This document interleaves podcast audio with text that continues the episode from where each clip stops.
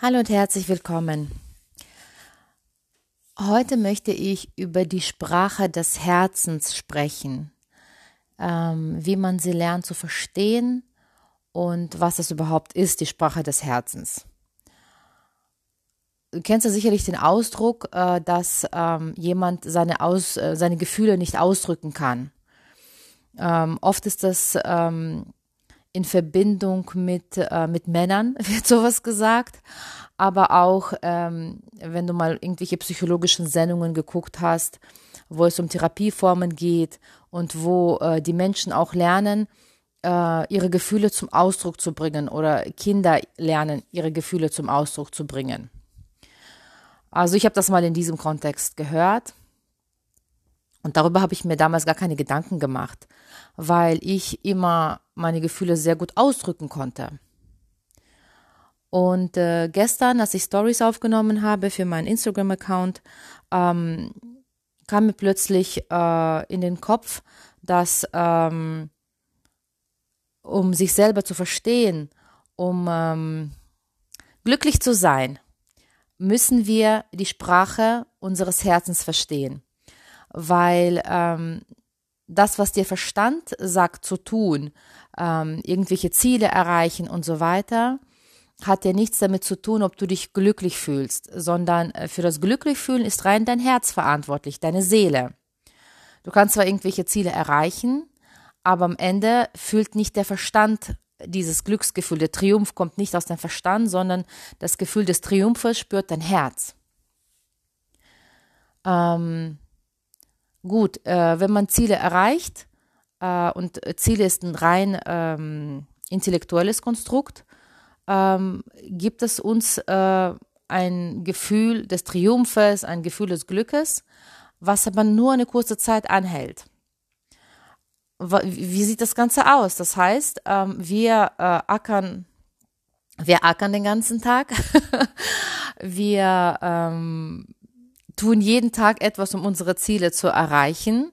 Wir gehen, äh, wir schließen faule Kompromisse. Das heißt, wir zum Beispiel, zum Beispiel, ähm, ich habe mich mal als Assistenz der Geschäftsleitung, äh, habe ich einmal äh, einen Job angefangen und ähm, ich habe danach, glaube ich, nach zwei Wochen gekündigt, mh, mm, weil der Chef mich angefangen hat anzuschreien ich habe das zwar mitbekommen, dass er auch andere Leute anschreit, aber irgendwie habe ich gedacht, das betrifft mich nicht, bis mich das dann auch betroffen hat. Und ich war so entsetzt darüber. Ich weiß nicht, ich weiß nicht, warum ich entsetzt war, weil er hat ja die anderen auch angeschrien. Aber komisch, ich habe gedacht, ich bin was Besonderes. Und dann hat er mich auch angeschrien. Und dann habe ich, äh, ich habe gekündigt, weil ich dachte, oh mein Gott, was passiert hier? Werde ich jetzt angeschrien? Ich möchte das nicht. Das, das tut mir weh. Und ähm, davor habe ich noch ähm, so Späßchen gemacht und Witze gemacht mit meinen Freundinnen, das als Assistenz der Geschäftsleitung. Äh, man kennt ja, ähm, also ich weiß nicht, ob du das kennst, aber es gibt ja so ein Bild von Assistenz der Geschäftsleitung. Das ist einer, der in den Arsch kriegt, der äh, das Mädchen für alles, der Junge für alles. Äh, warum? Um ein Ziel zu erreichen, um dann später äh, erstmal sehr viel Erfahrung zu sammeln, weil du machst ja, du bist ja die rechte Hand des Chefs, du siehst alle Abläufe, du lernst die ganze Firma kennen, du siehst, welche Probleme es gibt, wie man sie löst und so weiter. Aber dafür bezahlst du einen Preis. Der Preis ist, du bist der Fußabtreter. Und darüber hat man ja so gelacht. Oh, es gibt übrigens einen Film darüber, ne? Hier, der Teufel trägt Prada. Äh, da wird das Ganze sarkastisch dargestellt. Und ähm, dann äh, bekommst du eine super Stelle, ne? ein bisschen Abteilungsleiter oder sowas, weil du ja die Firma super kennst und die Erfahrungen hast und so weiter. Ja, und ich äh, habe darüber noch so lustig, mich lustig drüber gemacht, habe gedacht, haha, ich werde auch Mädchen für alles sein. Und ähm, ja, und tatsächlich, ähm, in meinem Fall ist das tatsächlich eingetreten. Also ich äh, wurde genauso schrecklich behandelt, wie man das so kennt. Ähm, und ich habe aber mich sofort entschieden, das nicht mitzumachen, weil ähm, der Schmerz, äh, der in mir durch das Anschreien verursacht wurde, und ich wurde auch noch erniedrigt, man hat mir gesagt, ähm, die Putzfrau, die Putzfrau hat mehr Grips und Verstand als ich, so, so wortwörtlich hat er zu mir gesagt, sie sieht mehr Zusammenhänge als ich, hat er gesagt. Und ähm, ich war so geschockt. Auf jeden Fall habe ich gekündigt und ähm, Das Lustige ist, als ich gekündigt habe, äh, der Typ ist dann, äh, bevor er in Urlaub gegangen ist, er ist dann für drei Wochen in Urlaub äh, gefahren mit seiner Familie. Äh, es war auch schon ein älterer Herr, er, er hatte ungefähr vier oder äh, vier oder fünf Jahre bis zu seiner Rente, aber so sehr topfitter Typ. Und er hat zu mir gesagt, also bevor, er hat mich angeschrien und erniedrigt, bevor er ähm, in den Urlaub gefahren ist. Und äh, ich war so geschockt dann, ich, ich habe geweint äh, den, die, den ganzen Abend, das war Freitagabend. Und äh, am Wochenende habe ich entschieden, nee, das mache ich nicht mit. Und habe dann am nächsten, nächste Woche bei seinem Personal, äh, Personaler gekündigt. Und der hat ihn natürlich angerufen und ihm das erzählt. Und dann hat er gesagt, okay, schick's ins Lager. und dann habe ich, ich hatte ja eine, eine Monatskündigungsfrist, das heißt, ich habe noch anderthalb Monate ähm, ähm, ja, im Lager gearbeitet. Aber das war die beste Zeit.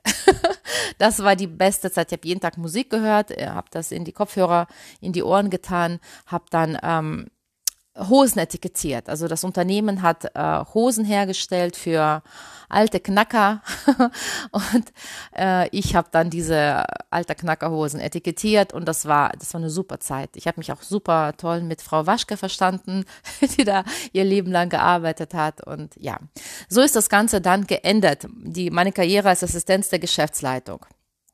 So, zurück zum Thema. Zurück zum Thema, äh, man muss seine Gefühle, äh, man muss sein Herz äh, man muss lernen, sein Herz zu verstehen. Ähm, was bedeutet das? Welche Sprache spricht dein Herz oder welche Sprache spricht mein Herz? Äh, alle Herzen sprechen die gleiche Sprache. ähm, und zwar sagt ja das Herz immer, ja, ich will das. Wow, mach es. Oder das Herz sagt, mm, ich will das nicht. Ich habe keinen Bock. Mm. Das ist die Sprache, die dein Herz äh, mit dir spricht, und zwar als Gefühl. Ne, du spürst immer so ein Zusammenziehen des Herzens, wenn du etwas keinen Bock hast zu tun, oder du spürst äh, Freude und sofort Bock, etwas zu machen, wenn du ähm, das, wenn, wenn dein Herz sagt, ja, mach das. Ähm, ja, und äh, das musst du aber in Worte zusammenfassen. Das ist äh, wichtig. Warum? Äh, weil wir außerhalb des Herzens noch einen anderen Kompagnon haben und das ist der Verstand. Und der Verstand er möchte eine Erklärung. Er sagt, warum? Warum möchtest du das nicht tun?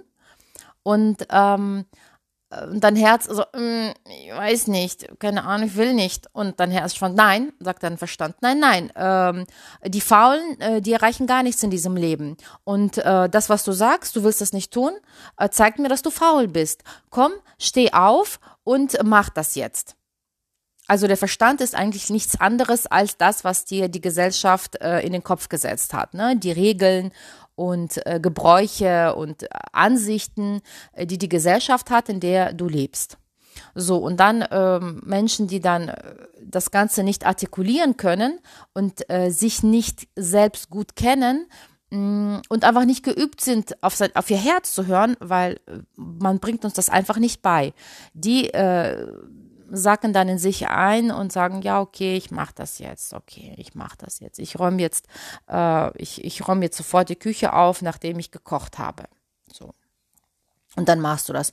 Und dann rechtfertigst du dich und sagst, ja, ich habe das ja so gelernt und das ist doch viel einfacher, als wenn ich äh, später äh, die Küche aufräume. Wozu? Ich kann das ja alles sofort machen. Es fällt mir nicht schwer. Aber du spürst im Herzen, eigentlich hast du keinen Bock auf dieser scheiß Küche, du bist müde, du hast gerade gekocht, äh, du hast gerade gegessen und du willst einfach nur liegen und im Instagram äh, dein Feed anschauen. Das war's. Das ist eigentlich, was du willst und du spürst dieses im Herz, im Herzen dieses Gefühl, ich will jetzt aber nicht die Küche putzen. Aber du sagst nein, der Verstand äh, hat mehr Argumente. Der Verstand ist ja gewohnt, in Worten zu denken. Das, daraus besteht ja der Verstand und das Herz nicht. Also, äh, zu hören, was dein Herz will, ist erstmal auf dieses, dieses Gefühl zu erspüren und äh, festzustellen, okay, äh, äh, pusht mich dieses Gefühl und sagt, her, mach das. Oder ist das eher so dieses, mm, ich will nicht. So. Ah, das ist schon der erste Schritt. Äh, das ist, äh, das sind die ersten und wichtigsten Vokabeln in der Sprache des Herzens. So. Und dann, ähm, dann geht es darum, äh, was machst du jetzt? was machst du jetzt? Also du hast diese Situation, ähm, die Küche ist äh, mit schmutzigem Geschirr und du äh, hast gerade gekocht, gegessen, bist müde und willst dich einfach nur hinlegen und der Verstand ist aber sehr, sehr laut. Und du kannst, äh, was bringst du denn in dem entgegen? Welche Argumente? Und das ist das, was ich sage, das ist äh, sein, seine Gefühle zu artikulieren. Zu artikulieren und zu verstehen, was will dein Herz? Was sage ich? Ich sage dann zu meinem Herzen, ähm, du, ähm, pass auf, also ich habe, du weißt, äh, zu meinem Verstand, ich habe gesagt du, pass auf, du kennst mein Lebensprinzip. Äh, ich habe ja ein neues Lebensprinzip. Im, äh, das Wichtigste, was es in meinem Leben gibt, ist mein Herz, ist meine Seele. Und ich sage, du, pass auf, ähm, ich will das nicht und du weißt genau, welche Priorität du hast jetzt in meinem Leben und welche Priorität ich jetzt habe, also das Herz. Ich habe, mein Herz, meine Seele hat die wichtigste Priorität für Nagise, das weißt du. Äh, also brauchen wir gar nicht zu diskutieren. Aber wenn du ähm, Argumente haben willst, dann sage ich dir die Argumente. Ich sage dir die Argumente, dass ich mich jetzt hinlege und äh, einfach äh, mir so viel Zeit lasse, äh, bis ich äh, das Gefühl habe, äh, dass ich äh, jetzt die Küche putzen will. Und dann sagt der Verstand, na ja, aber das wird nie kommen. das stimmt. Wer will schon die Küche putzen? also, das Interessante ist, es gibt zwei Wege, die Küche zu putzen. Du kannst die Küche putzen, nee, drei sogar, drei drei. Ähm, du hast, du sagst, boah, ich habe so Bock, Küche zu putzen, weil ich habe, oh, ich habe heute so viel Tolles gemacht für mich und ich habe so viel Energie, ich weiß gar nicht, wohin mit der Energie. Und ich habe jetzt gerade super Musik läuft im Radio und boah, alles in mir vibriert. Und was mache ich? Oh, die Küche. Ich kann jetzt die Küche putzen. Äh, das passiert, das passi ich spreche alles aus Erfahrung. Solche Momente habe ich auch. Äh, die passieren vielleicht einmal im Quartal. So. Und dann, also was die Küche putzen anbetrifft, ne? Es gibt andere Sachen, wo ich sage, boah, her damit. Beim Croissant zum Beispiel. Ein Croissant sehe, sage ich, oh, her damit. Den Croissant esse ich sofort. So, das ist die eine Variante. Das andere ist, ähm, der Verstand sagt dir, du musst jetzt die Küche putzen, weil ähm, sonst lebst du in einem Schweinestall. Ähm, wenn jemand vorbeikommt, was denken die anderen? Und wer soll die Küche sonst putzen? Und du hast kleine Kinder. Was lernen sie von dir? Und überall liegen äh, Krümmel und äh, man kommt an das äh, Dings nicht dran, an, an das Waschbecken, weil das voll ist. Äh, du musst die Küche putzen. So, so kannst du nicht, du bist eine schlechte Hausfrau und überhaupt bist du ein schlechter Mensch, weil die Küche nicht geputzt ist. All diese Argumente, ich kenne sie, ich kenne sie. Ich habe ja äh, früher genau dieses Leben gelebt. Also habe ich mich, habe ich gesagt, okay, ich mache jetzt Radio an und irgendwie lenke ich mich ab mit Musik und vielleicht, äh, also man versucht sich dann irgendwie zu manipulieren mit Musik äh, und dann macht man, oder Eckhart Tolle sagt dann, akzeptiere das, oh, ich muss akzeptieren, okay, ich akzeptiere, mit Musik versuche ich, aber im Gefühl, aber dieses Gefühl im Herzen ist immer noch da. Du spürst doch, dass du keinen Bock hast. Das ist das Faszinierende am Herzen, an deiner Seele. Die kannst du niemals belügen. Wenn du einmal lernst, da auf dein Herz zu hören, wirst du sofort Schmerz und nicht Schmerz, aber dieses Zusammenziehen spüren. Und dieses Zusammenziehen geht nicht zu Ende, das hört nicht auf, mm, auch wenn du dir eine super Musik anmachst, ja, auch wenn, auch wenn dir eine Million Euro auf dein Konto kommen. In diesem Moment spürst du, dass du keinen Bock hast, diese verdammte Küche zu putzen, dieses ganze Geschirr, diese ganze Krümmel und so weiter.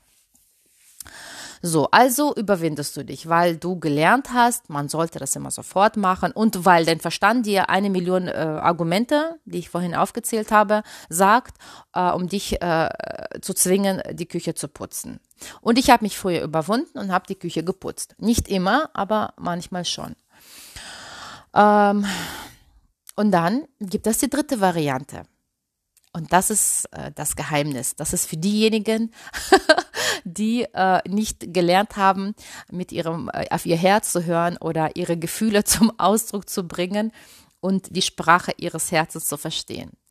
Und das habe ich äh, beobachtet an mir. Ähm, ich ich habe ihr erzählt, ich sage immer wieder, dieses neue Leben mit ich tue nichts, was ich nicht tun will, äh, führe ich noch nicht so lange.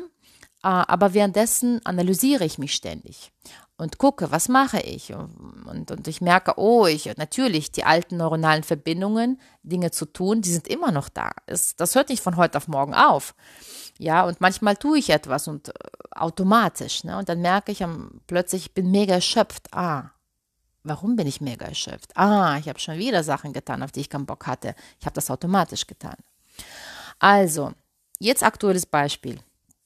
Ich habe verschiedene Mikrofone bestellt, weil äh, für Podcast braucht man einigermaßen ein gutes Mikrofon.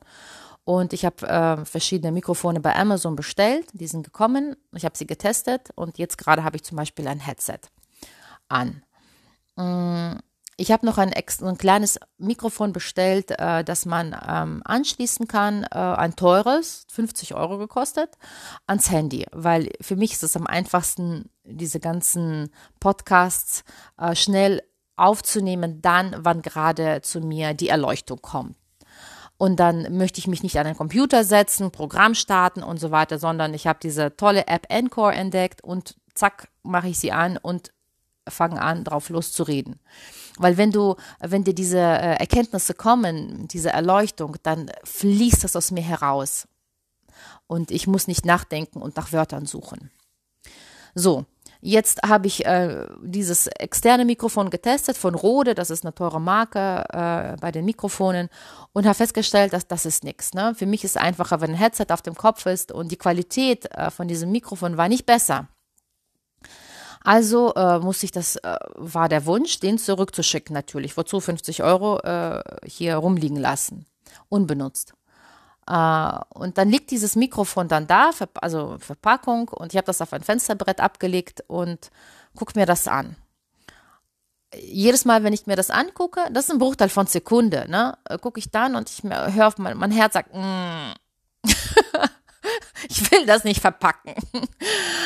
Ich so, okay, gehe das nächste Mal, sehe ich schon wieder äh, dieses Mikrofon, sagt mein Herz, mm, ich will das nicht verpacken. Ich so, okay. So. Und irgendwann mal tauchen so Gedanken, ah, achso, und parallel äh, kommt noch so ein Bruchteil von Sekunde, wo ich denke, oh, hoffentlich kommen die Kinder nicht an dieses Mikrofon. Weil wenn sie da dran kommen, dann ist vorbei. Dann sind die 50 Euro, die bleiben dann zu Hause liegen. So, diese zwei Gedanken, das ist wirklich ein Bruchteil von Sekunde. Ich sitze nicht da und meditiere über dieses äh, verdammte Mikrofon, sondern das ist, ich gucke drauf, spüre das Gefühl und gehe weiter. Ich gucke drauf, spüre das Gefühl und gehe weiter. Und irgendwann mal merke ich plötzlich, dass das Gefühl darüber, dass die Kinder da dran kommen könnten und ich dieses Mikrofon dann nicht mehr zurückschicken kann, weil es keine, weil die ganzen Teile äh, im, im Haus verteilt sind, in der Wohnung, äh, überwiegt.